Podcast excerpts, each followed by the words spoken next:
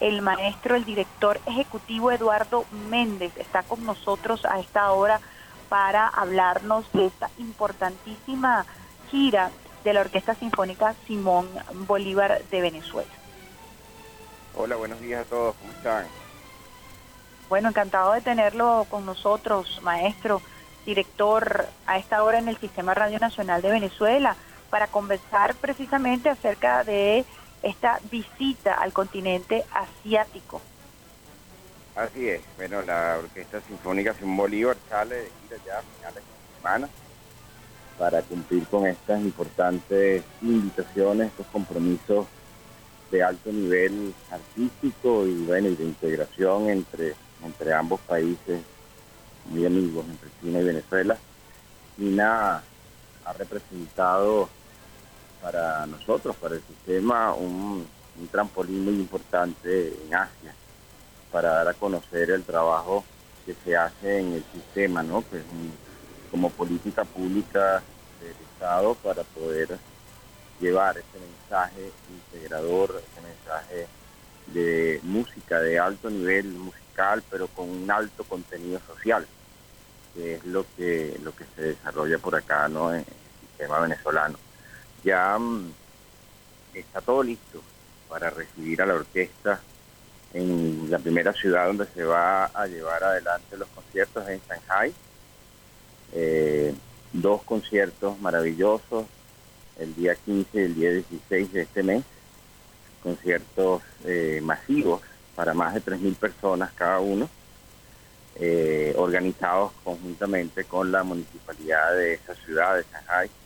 Eh, algo muy bonito y que reviste un contenido pues artístico muy muy importante, un reto muy importante para la orquesta que, que vuelve a China luego de varios años de, ausencia por todo el tema de la pandemia.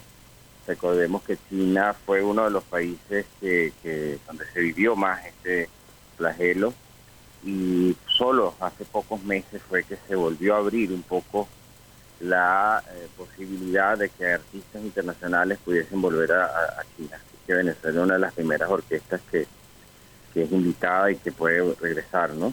Y luego de eso la orquesta se traslada a la capital, a Beijing donde es invitada nuevamente, nada más y nada menos que por el Teatro Nacional eh, de Beijing, que es uno de los teatros más importantes de toda Asia.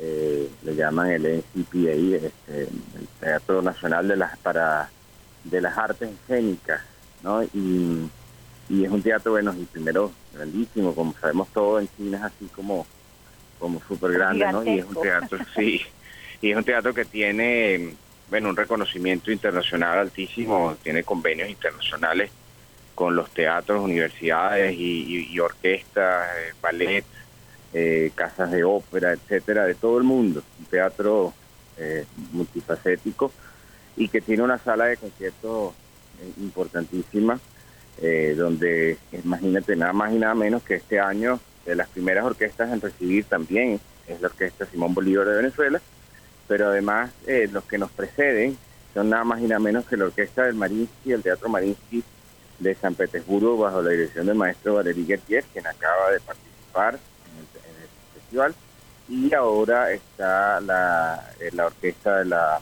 de la Orquesta Sinfónica de Dresden, bajo la dirección del maestro Tillemann, o sea que es un reto artístico altísimo para la orquesta, pues estamos en esa catalogados pues en ese renglón, en ese nivel con estos grandes maestros, estas grandes orquestas, sí señor.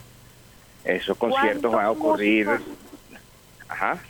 ¿Cuántos músicos estarán participando de esta actividad? ¿Estarán viajando en representación de la Orquesta Sinfónica Simón Bolívar a estas importantes actividades que arrancan el 13 y el 14 eh, también de noviembre con la participación en el tercer foro de Beijing, ¿no? Sí, eso es un, capítulo que es importantísimo para nosotros, pues el, el foro, tercer foro de la música sinfónica ocurre 13, 14 y 15 en la ciudad de Beijing. Eh, allí voy a participar yo como un ponente, uno de los ponentes principales de la jornada de conclusiones. Son cuatro en total de todo el mundo y bueno, fuimos seleccionados el sistema como una de esas organizaciones que, está marcando la pauta en innovación en materia musical, de los nuevos patrones de la música desarrollados por jóvenes y eso es el tema que vamos a exponer allá eh, ante esa audiencia.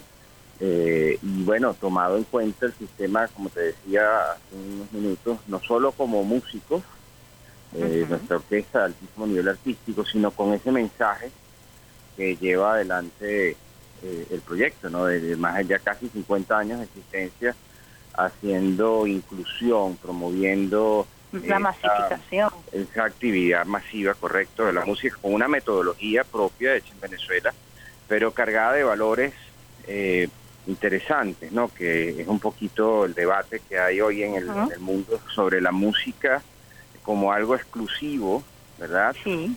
Y versus la música inclusiva que se hace acá en Venezuela y ya, bueno, más de 70 países que hoy replican el sistema de orquesta y eso, pues en China está siendo muy bien visto y, con, mucho interés. Y eso es lo que nosotros vamos a, exponer allá.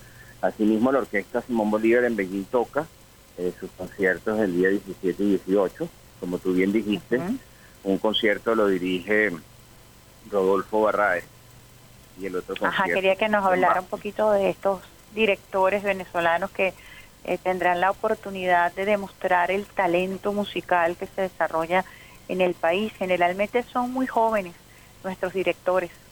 Sí, señora. Aquí hay una cartera muy grande de, músicos. Venezuela, pues hoy es potencia eh, musical internacional. Como sabemos, muchas orquestas del mundo hoy cuentan con músicos egresados del sistema. Y en el caso de los directores, pues no es la excepción. Como sabemos, bueno, de de, del mismo maestro Gustavo Dudamel, que ha sido una bandera en Venezuela como músico eh, director, pues está Cristian Vázquez, muy conocido, eh, el director actual titular de la, de la Sinfónica Juan José Landaeta, y quien ha dirigido orquestas como la Sinfónica de Stavanger, por ejemplo, en Europa, y que hoy pues es eh, requerido en múltiples países para, para dirigir ciertos proyectos, pues es un honor tenerlo en esta gira, dirigiendo la Sinfónica Simón Bolívar, eh, con un repertorio súper exigente, va a dirigir Chostakovich, va a dirigir Orbón, así que eh, mostrando ese alto nivel que tiene la Orquesta Sinfónica y que él tiene también. El, por el otro lado está Rodolfo, Rodolfo Barraez quizás todavía no tan conocido en Venezuela, pero es esa nueva camada de jóvenes que también salió eh, de, nuestro del núcleo de Imagínate, él viene del núcleo de Coro, en el estado Falcón. Y, ese muchacho pues ha hecho una carrera súper importante a nivel internacional. Hoy se fue seleccionado por la Filarmónica de Los Ángeles como director asistente para la temporada del 2023-2024 y también es el director asociado de la Orquesta Sinfónica de Singapur. Y, hoy pues también nos va a acompañar con esta gira de conciertos, dirigiendo obras venezolanas, obras latinoamericanas y también dirigiendo música de Stravinsky, se va a hacer la suite del pájaro de fuego. De, imagina, de manera que eh, tenemos un repertorio súper fuerte. Eh, Exigente y la orquesta se ha estado preparando muchísimo, un repertorio que ya hemos trabajado. ¿Cuántos días de preparación han tenido para esta gira? Bueno, eh, el, el, proceso es, es diferente, ¿no? Eh, ¿no? no, es exclusivo. Nosotros ya tenemos pues una experiencia larguísima en esto y tratamos de que ese repertorio se eh, vea reflejado en la programación regular de la orquesta durante toda la temporada, de manera que ellos puedan ir familiarizándose con las obras y tocándolas en conciertos, en los conciertos regulares que tenemos, ¿no? Entonces, desde el mes de que, desde que arrancó la temporada en septiembre, hemos ido trabajando las obras por separado en distintos conciertos y ya la fase final, sí que llamamos nosotros lo que es la pregira, y constó de casi tres semanas de preparación intensiva solo para, para trabajar el repertorio de la gira y que bueno, todo salga como debe salir, sin, sin una falla y con mucho nivel artístico. ¿Cuántos músicos estarán acompañándolos a ustedes en esta gira? En total son 136 músicos y el equipo técnico que siempre va con ellos suman alrededor de 158 personas. Cuando se realiza este tipo de giras un poco eh, para que los usuarios y las usuarias puedan visualizar cómo es el tema eh, del acondicionamiento a las salas, hay todo un proceso de estudio, así como los atletas tienen un proceso de aclimatización, cómo es esta preparación incluso hasta psicológica para los músicos que se enfrentan a un reto interesante a propósito de estos grandes, eh, grandísimos escenarios en donde se van a presentar, no solamente por lo geográfico estratégico, sino también, como usted lo decía, por las magnitudes de estos escenarios, ¿no? Es, así, tú lo has dicho, hay, hay un hay un tema de, de, preparación y de trabajo, como nos enseñaron siempre desde muy jóvenes, el maestro Abreu y todos los profesores del sistema, tú tienes que estar preparado no al 100%, tienes que estar preparado al 200%. para que para que estés tan tan sobre seguro del trabajo que estás haciendo de la interpretación del proceso técnico eh, de la de, las fallas posibles de, de poder lograr eh, personificar en cualquier lugar que te encuentres ese hecho musical estético que se genera al momento de hacerlo. Recordemos que la, música eh, eh, eh, pasó. El momento en que ocurre el sonido ya se fue, ya no existe, vendrá otro. que ocurrió. Y eso, eso es algo que a nosotros pues no, no nos cuesta mucho a veces entender de, lo que significa esa perfección al momento de la ejecución, pero acompañado de el elemento artístico de la interpretación. Y eso es algo que, sin duda, como tú bien decías, lleva una preparación. Los muchachos llevan, previo a eso, una, una serie de charlas, nosotros siempre conversamos los mismos directores.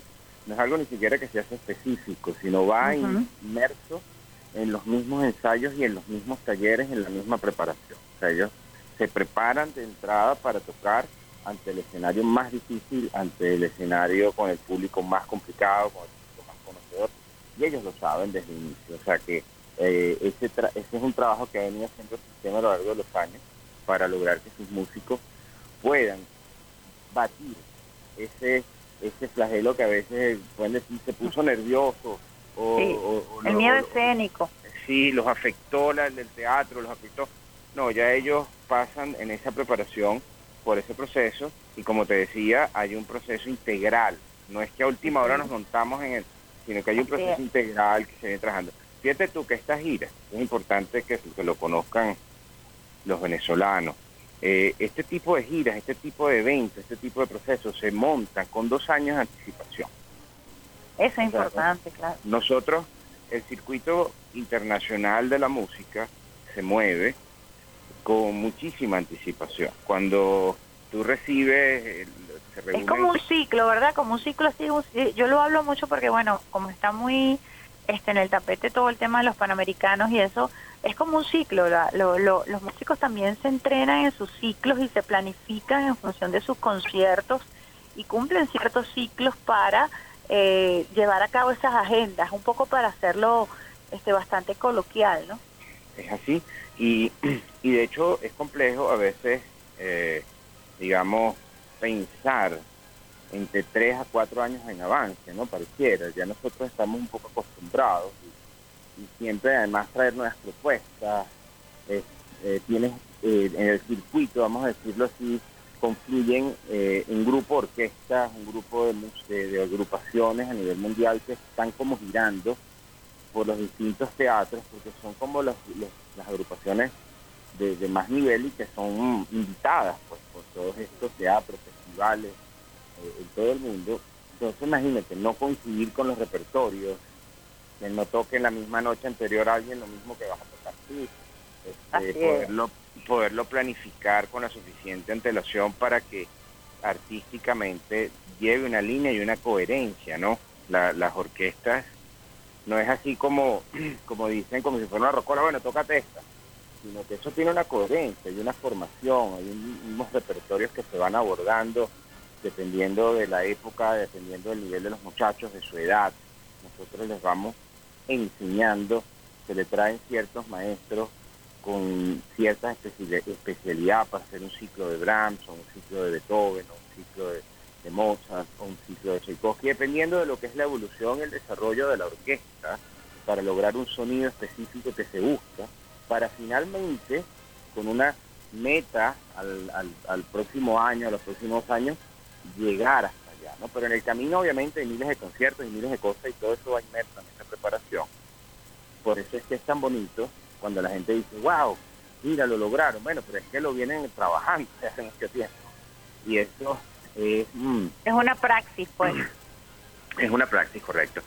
Y además de esto, no, no podemos olvidar que trasladar una agrupación como esta, em, como todo, pues todo, todo tipo de... Toda la logística que... Progreso técnico, por supuesto, esto tiene unas dificultades que también la gente no se imagina, que es ese backstage que está detrás, eso que hace posible que todo esté en orden, eso que tú decías es muy importante, de, los, de las salas, por ejemplo, cómo conocer, cuando es la primera vez que se va a algún teatro o algún país o alguna sala, cómo conocerla, bueno, eso tienes que hacer previos estudios, se mandan los planes de la sala, están nuestros técnicos revisando cómo se va a sentar la orquesta, si cabe, si no cabe. Nuestras orquestas normalmente son más grandes que las orquestas comunes, que siempre estamos por arriba en los números del común de las orquestas. Eso es una característica que tiene el sistema venezolano justamente por ese esa, esa, esa parte masiva que nosotros queremos exhibir en nuestros escenarios, ese sonido único que tienen las orquestas de Venezuela.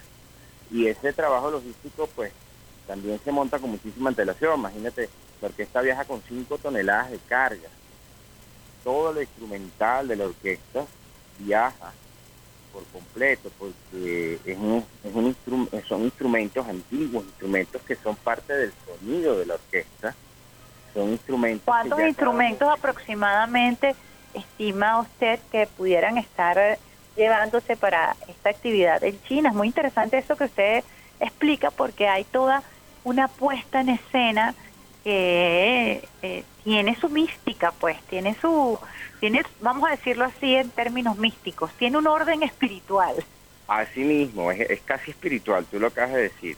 Estamos hablando de más de 60 instrumentos, el resto viajan en la mano con cada instrumentista, por lo menos los violines, eh, las violas, las flautas, ellos viajan con, sus, con los músicos, ellos en sus manos, pero los violonchelos, los contrabajos, las tubas, los, la percusión, los trombones, los cornos son instrumentos tan grandes que no caben en los aviones, por supuesto, en las partes Tienen que Ser parte de la carga, pues. Y tiene que ser, entonces esa carga viaja en unas cajas especiales que van selladas al vacío, herméticas, que nosotros son especiales para estos casos. Nosotros hace muchos años las mandamos a hacer eh, con las medidas exactas de nuestros instrumentos para nuestros contrabajos. Pero todo eso tiene una, eso se paletiza, casi ocho paletas de carga que van en los aviones eh, eso lleva unos seguros especiales, lleva uno, una, vamos a decirlo en términos coloquiales, como unas gomas, espumas que protegen. Para protegerlos. Lleva unos controles de presión para que la humedad y la altura del avión no dañe el instrumento. Estamos hablando de instrumentos de 1700 a 1800, instrumentos hechos a mano que sufren con los cambios de temperatura, que se pueden despegar, que se pueden dañar, craquear. Entonces, Em, eso lleva toda una preparación que además es recibida en, este, en el país de destino por especialistas en ese tipo de manejo. Existe, aunque la gente no lo crea, existe gente que solo se especializa en ese manejo, handling que llaman de ese tipo de, instrumentos, claro. Que los, lo saben cargar, que los saben llevar, los camiones donde se traslada eso, bueno, por supuesto los camiones que tenemos nosotros están adaptados para eso. Pero los instrumentos en el país de destino tienen que ser trasladados en unos instrumentos especiales con el mismo control de temperatura, de manera que el muchacho, y, con, la seguridad pertinente, pues, de, que el instrumento no se vaya a mover, no se vaya a caer, no vaya a ser mal manejado, etcétera, de manera que el muchacho, cuando embala su instrumento aquí en Caracas, eh, cinco días antes, seis días antes, ocho días antes, lo, embala personalmente, el músico está involucrado en el proceso de embalarlo. no solo no, no solo es que está involucrado, es que si él no está ahí, casi que no deja que se lo, que se lo monte. Eso es como un hijo. es, el instrumento para nosotros es la vida, eso es la verdad. Entonces, eh, sí, ellos están... No, es interesante porque estamos hablando de 60 instrumentos, de eh, 60 músicos que van a estar allí pendientes de que ese instrumento llegue en perfecta condición para él poder ejecutar, ¿no? Correcto. Entonces él recibe ya, en, en este caso, por ejemplo, en Shanghai, cuando él le entregan su instrumento, él va al teatro y consigue la caja, él va y saca de la caja, igual donde él la guardó, él tiene que sacar su instrumento en igualdad de condiciones que cuando lo colocó. Y tú te podrás imaginar lo complejo que es eso, hacerlo, pero eso requiere de un trabajo y eso es algo que se busca con mucha anticipación, que se tiene que eh, hacer las pruebas con anticipación, eh, bueno, todo una logística. Qué maravilla de verdad todos estos detalles que usted eh, comparte con nosotros porque no son detalles que generalmente se comentan y que se conocen, que nos permiten a nosotros además valorar eh, con muchísima más fuerza todo el esfuerzo que hace. Estamos conversando con Eduardo Méndez, quien es el director ejecutivo del sistema de orquestas y coro Simón Bolívar. En esta oportunidad nos está hablando, por supuesto, de esta importante eh, gira que se va a estar realizando por China de la Orquesta Sinfónica Simón Bolívar de Venezuela. Usted mismo es músico formado en la Orquesta Simón Bolívar o en el sistema del Estado Mérida. sistema, desde, estoy en el sistema desde los cinco años. Yo empecé en el núcleo de Mérida eh, desde muy niño eh, tocar violín y este, he pasado, transitado, vamos a decirlo así, por todas las etapas de las orquestas infantiles, luego las juveniles y finalmente en la Orquesta Simón Bolívar toqué por muchos años hasta que bueno ya después empecé a trabajar con el maestro Abreu. Yo me gradué de abogado después en la Universidad Católica y cuando hice esos estudios en paralelo con mis estudios musicales pues el, el maestro Abreu un día estábamos conversando y decidimos que yo comenzara a trabajar en el área también como administrativa gerencial para aprender un poco de eso en vista de que bueno tenía otros conocimientos aparte de la música y, y bueno ahí he ido desarrollándome. Y todavía toca el instrumento todavía toca violín claro por supuesto siempre.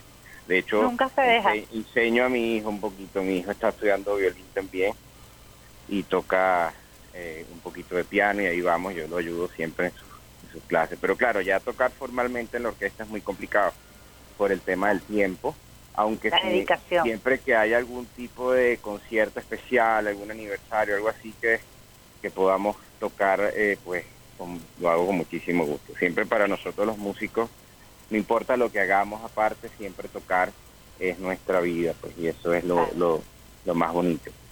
En el repertorio, ¿algún tema venezolano emblemático que se pretenda presentar eh, como muestra de la música venezolana? Sí, se va a hacer música de Esteves, se va a hacer Mediodía en el Llano, se va a hacer Hipnosis Mariposa de Paul de Seine, quien falleció hace poco este, en este mismo año. Eh, y por supuesto, siempre hacemos eh, cosas latinoamericanas también, se va a hacer así la estancia de Alberto Sinestera. Eh, y bueno, vamos a tener siempre la, la, presencia de Paul en los dos conciertos porque hace la guasa macabra también compuesta por él. Y, bueno, al final siempre hacemos una, como dicen en, los españoles, una propina, un, un, Siempre se, toca, por supuesto, Almayanera, que es infaltable eh, al final de los conciertos. Y eso es, mm, digamos, ya un sello de, ese sello, quería preguntarle a usted que tiene tantos años, que ha visto también además tantos compañeros, eh, tantos referentes, como lo decía usted al inicio de esta conversación, de músicos venezolanos que han surgido del sistema, tanto talento. ¿Cuál es ese sello que particularmente lleva el sistema de orquestas y coros en Bolívar al mundo? Mira, yo creo que hay un, uno fundamental eh, si hablamos a nivel musical, eh, es el sonido. El sonido de las orquestas venezolanas eh, es reconocido. Cuando hablamos de sonido, ¿qué se refiere específicamente? hay un sonido, un pues. sonido muy fuerte, un sonido, no, no digo fuerte de volumen, sino un sonido bastante robusto, vamos a decirlo así, de esa masa, por eso te decía que esa masa orquestal, que es incluso un poco más grande que las orquestas normales, donde en ocasiones, dependiendo de los repertorios, se dobla el instrumento de la madera y a veces los metales también, para alcanzar un sonido. La, la cuerda de nosotros es una cuerda bastante, vamos a decirlo, generosa, para no decir grande, y esa, esa constitución de nuestras orquestas hace que, ese sonido sea único. Además de eso, hay, hay una forma de trabajo colectivo que hace la diferencia. Y ahí sí me detengo un segundito, porque eh, la metodología del sistema, y ya que estamos hablando a, con venezolanos que debemos estar orgullosos de ella, una metodología creada en Venezuela por el, maestro Abreu, por supuesto, y todos sus colaboradores y que sigue nutriéndose día a día de nuevos procesos. Es una metodología basada en la enseñanza y la práctica colectiva de la música. De manera que un músico que comienza en el sistema, en un núcleo, como lo pude haber hecho yo a los cinco años, por ejemplo, inmediatamente que comienza, empiezas a tocar en una orquesta, por, del nivel que sea, una orquesta de iniciación musical, empiezas a cantar en un coro, siempre estás rodeado del colectivo. Y eso genera en ti ese, ese valor del trabajo en equipo, ese reconocimiento del otro y el reconocimiento sonoro. No es lo mismo un niño que toca en su casa, estudia solo con un maestro, que le enseña a tocar individualmente, después se enfrenta al resto de los instrumentos y no saben cómo suena. En cambio, desde acá... La armonía, ¿verdad? Que es necesaria para poder lograr juntos el trabajo en equipo. Correcto. Y ese proceso es lo que tú vas viendo, cómo esos muchachos crecen prácticamente juntos. Y ese concepto de familia que se da allí, donde el muchacho, basta que el concertino, o sea, el primer violín, puede que levante una ceja, ya todo el mundo sabe qué es lo que hay que hacer. Porque tenemos desde, desde muy jóvenes, desde muy niños, ese concepto de tocar en grupo, sabemos lo que significa estar aquí. Reconocemos perfectamente, como tú decías, las armonías, los sonidos de cada uno de los instrumentos.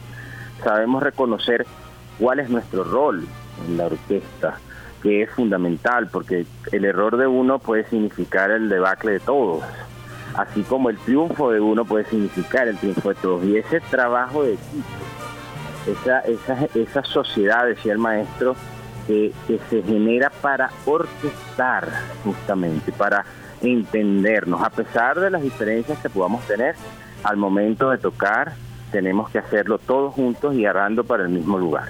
Así que ese sonido que se produce allí es un sonido que viene de la base, no es un sonido labrado y logrado de la noche a la mañana. Eso viene trabajándose, por eso te hablaba de las preparaciones que nosotros hacemos, son muy largas, porque, porque se va trabajando todos y cada uno de los detalles. Nosotros pensamos que un músico no, no, es, no es que le, anuncian el concierto y se, se pone a estudiar dos semanas antes y lo va a lograr, no. Eso es un trabajo de... Es una forma de vida además, porque la visión de equipo eh, la llevas y la trasladas a la cotidianidad, evidentemente donde todos cada uno son importantes, desde el primer violín hasta el último atril, hasta el que, como dicen, el, chiste que siempre en la propaganda aquella que salía el muchacho del triángulo, también es muy importante. Todos son importantes y eso lo saben ellos mismos, generan esa autoestima y cuando se montan en ese escenario... Maestro, eso se siente cuando estás en una sala, usted que es un experto y que quizás ha visto las orquestas más grandes del mundo, eh, ejecutar los temas más emblemáticos, se siente entonces ese sello venezolano de, de esa búsqueda de la armonía perfecta, producto del trabajo cotidiano, ¿no? Así es, y, algo también interesante en este proceso es que la Orquesta Simón Bolívar tiene un promedio de edad de 28 años.